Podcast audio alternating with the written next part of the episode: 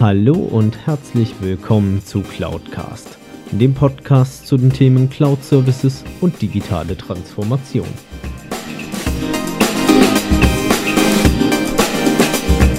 Mein Name ist Alexander Derksen, ich bin IT-Kundenberater für Cloud- und Managed Service-Lösungen.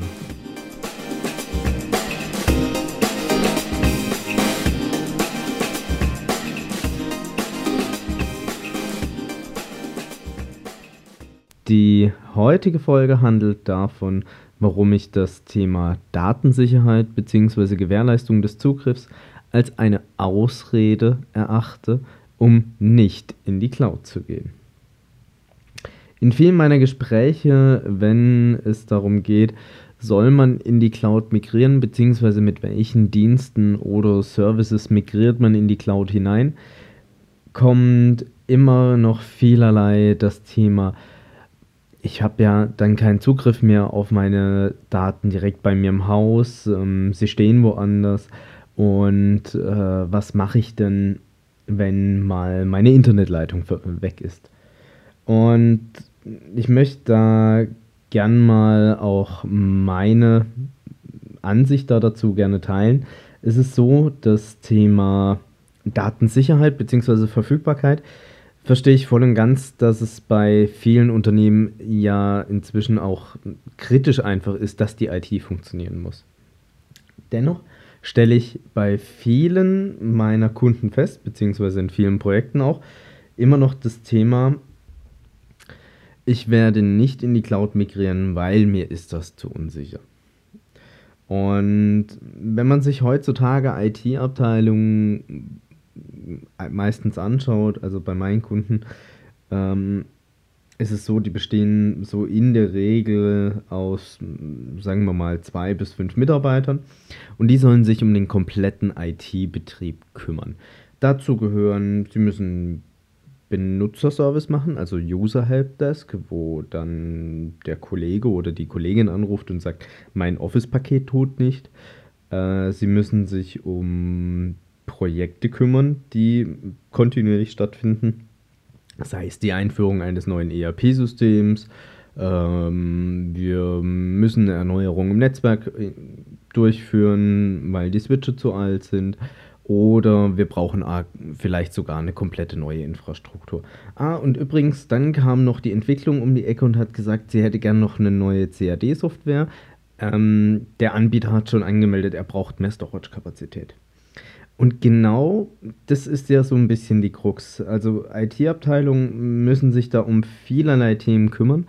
Und gerade halt auch im Zuge von der Digitalisierung sehe ich halt auch immer mehr die Aufgabe bei den IT-Abteilungen, für sich selber einen Weg zu finden, beziehungsweise sich auch mehr mit dem Unternehmen als solches zu beschäftigen, wo diese IT-Abteilung angesiedelt ist.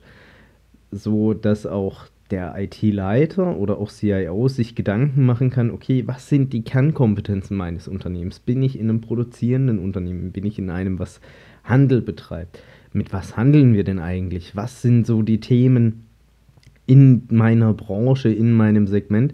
Und wie kann ich vielleicht mit meinen technischen Mitteln, die mir zur Verfügung stehen, hier auch Mehrwerte einbringen. Und genau dafür fehlt denen einfach die Zeit, weil sie so viel mit dem Thema Betrieb zu tun haben. Darüber hinaus ist auch so, dass meistens diese Unternehmen auch inner, von ihrer IT heraus keine Service-Level irgendwie definiert haben. Also es wird meistens dem geholfen, der am lautesten schreit.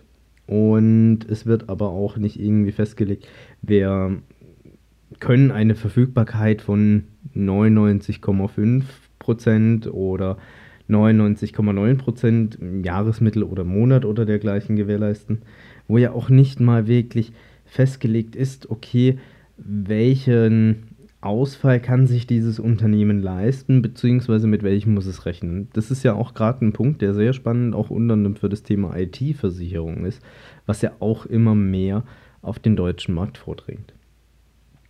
Es ist auch so, dass es auch bei den IT-Abteilungen dann so ist, wenn man es jetzt mal vergleicht mit den großen Anbietern da draußen wie einer Microsoft, einer Amazon oder auch teilweise mit den kleineren Service-Providern, wie das Unternehmen, bei dem ich beschäftigt bin, dort sitzen tagtäglich Kollegen bzw. IT-Administratoren oder System Engineers, die sich nur um ihren Spezialbereich kümmern. Der eine kümmert sich um das Thema Sicherheit, der andere um das Thema Verfügbarkeit oder auch nachzuschauen, sind die Backups gelaufen, sind sie konsistent, also kann ich eine Rücksicherung machen und dergleichen.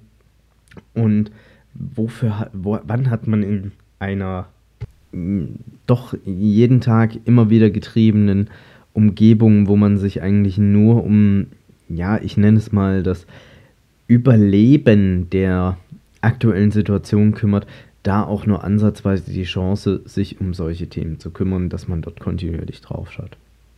Natürlich haben dort Monitoring-Systeme schon bereits ihre entsprechenden Mechanismen getan und auch dafür Sorge geleistet, dass hier eine erhöhte Sicherheit vorhanden ist. Aber es ist dennoch nicht so, dass man auch mal überprüft, okay, hier haben Angriffe stattgefunden, von wem haben die eigentlich stattgefunden, beziehungsweise kamen die vielleicht auch kontinuierlich von ein und derselben Adresse oder nach dem gleichen Schemata sondern man geht einfach nur hin und sagt, ja, wir sind geschützt, wir haben da eine Firewall stehen, ähm, wir haben unseren Mail-Server hier im Haus und ähm, das läuft alles soweit. Und wie schon gesagt, das Thema Sicherheit sehe ich eigentlich, wenn man eher hingeht und sagt, ich gehe zu einem großen Provider oder in die Cloud hinein, doch deutlich mehr gewährleistet, weil dort sitzen Spezialisten tagtäglich rund um die Uhr und kümmern sich eigentlich um nichts anderes, dass dieses Rechenzentrum, die Server, die Systeme, wo dann schlussendlich auch ihre Daten laufen könnten, einfach geschützt sind. Auf der anderen Seite das Thema Verfügbarkeit natürlich. Also wie ist der Zugriff auf meine Daten gewährleistet? Und auch dort habe ich ein persönlich gespaltenes Verhältnis. Ich verstehe es in gewissen Bereichen, wo man Stand heute leider aufgrund der infrastrukturellen Bedingungen, die bei uns noch herrschen, nicht komplett sagen kann, ich gehe mit allem in die Cloud. Es ist aber so, dass wenn ich auch immer noch teilweise dieses Thema habe, ja, ich möchte meinen Mail-Server nicht in die Cloud geben, weil ich habe ja dann keinen Zugriff mehr auf meine Mails, wenn meine Internetleitung weg ist. Auf der anderen Seite steht der Mail-Server bei mir sozusagen im Keller und die Internetleitung ist weg, dann kann ich Mails schön fleißig mit meinen Kollegen schreiben, aber es geht trotzdem immer noch keine Mail raus, geschweige denn rein, weil ich bin von außen nicht erreichbar. Beziehungsweise ich kann auch nicht nach außen kommunizieren. Ob das wirklich dann ein großer Mehrwert oder Vorteil dahinter ist, stelle ich persönlich mal in Frage. Ich hatte auch die Situation bei einem Kunden, der sich jahrelang dagegen gewehrt hat, beispielsweise nur das Thema E-Mail in die Cloud hinauszugeben.